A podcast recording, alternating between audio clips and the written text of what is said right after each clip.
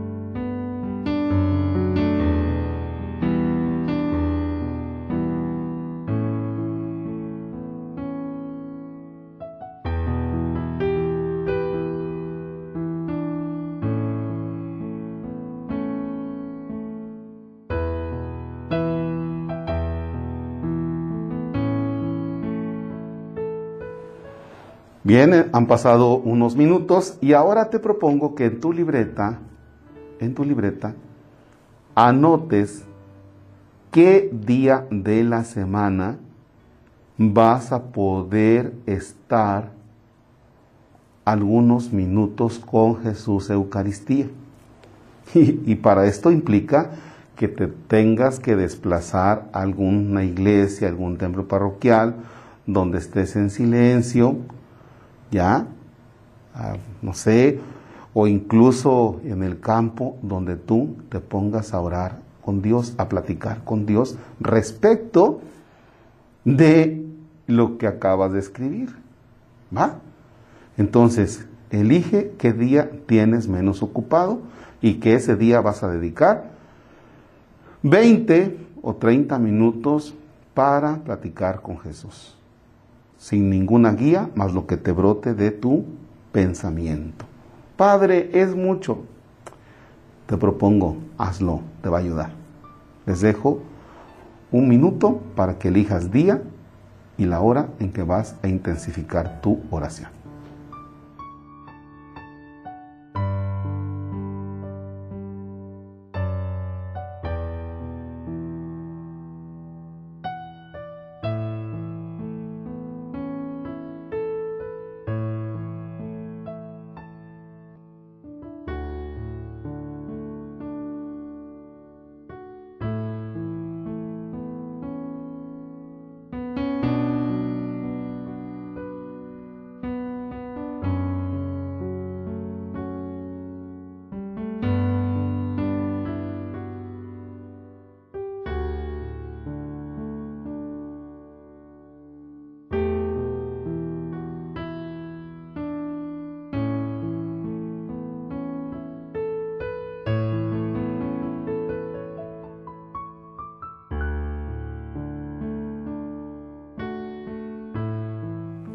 Ahora vamos con otro de los elementos propios de la cuaresma.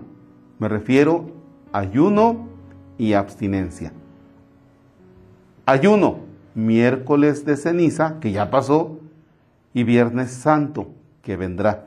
Entonces, lo que te propongo es que escribas en tu libreta, me voy a abstener en esta cuaresma de, de, de, de, y te pongo un ejemplo que a mí, Marcos, me pasa.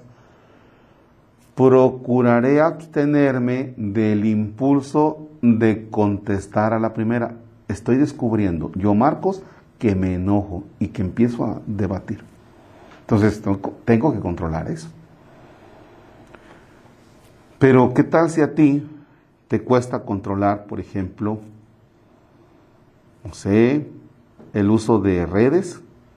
Exagerado uso de... ya tienes chuecos los dedos de estar en el teléfono, ¿eh?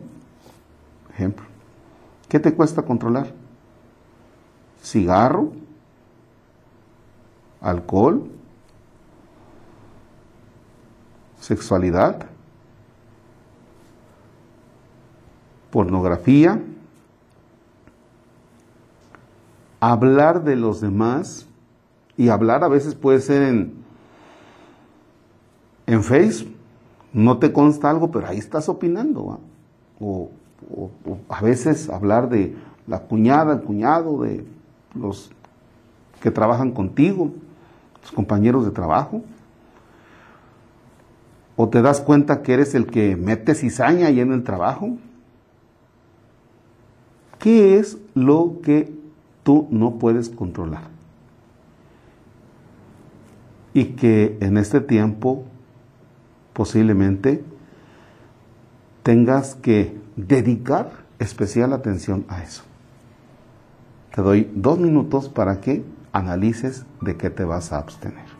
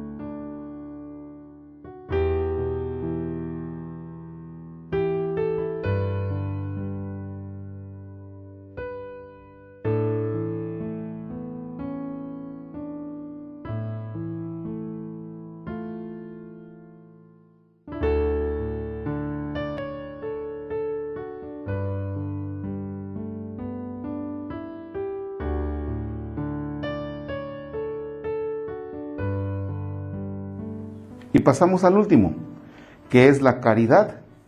La caridad. No se trata que vayas ahora al closet y saques ahí cosas que aprovechando, ah, pues ese ya ni lo uso, ya está desgastada la camisa, ya tiene todo acá, ah, pues aprovechando, la voy a llevar a, a X lugar, ¿no? No, espérate. Caridad. ¿Cómo están los gastos que realizas? ¿Cuáles son las cosas que tú has comprado y que no utilizas y que tal vez sea el momento de decir, para la próxima que vaya, no voy a comprar tonteras. ¿Ah? Comienza la caridad. Ese es el encuentro con el otro, compartir con el otro. O busca en tu cuadra quién de tus vecinos a veces no tiene ni para comer. ¿Listo? ¿Cómo vas a practicar la caridad? Y esa caridad en secreto. O posiblemente con tu mamá, porque vives en casa, pero nunca sueltas un dinero. O posiblemente, no sé, con tu esposa, porque tú trabajas, pero pobre esposa, y tiene que andar pidiéndote de favor que le des para la semana. No sé, caridad. Este tiempo de cuaresma entonces se distingue por esto. ¿Va? ¿Cómo vas a demostrar tu amor al otro? Ah, es que ya pasó el 14 de febrero. Sí, el de, febrero ya. Pero demostrar el amor al otro en este tiempo de cuaresma es primordial. Entonces, analiza cómo vas a practicar obras de caridad en este tiempo. Dos minutos.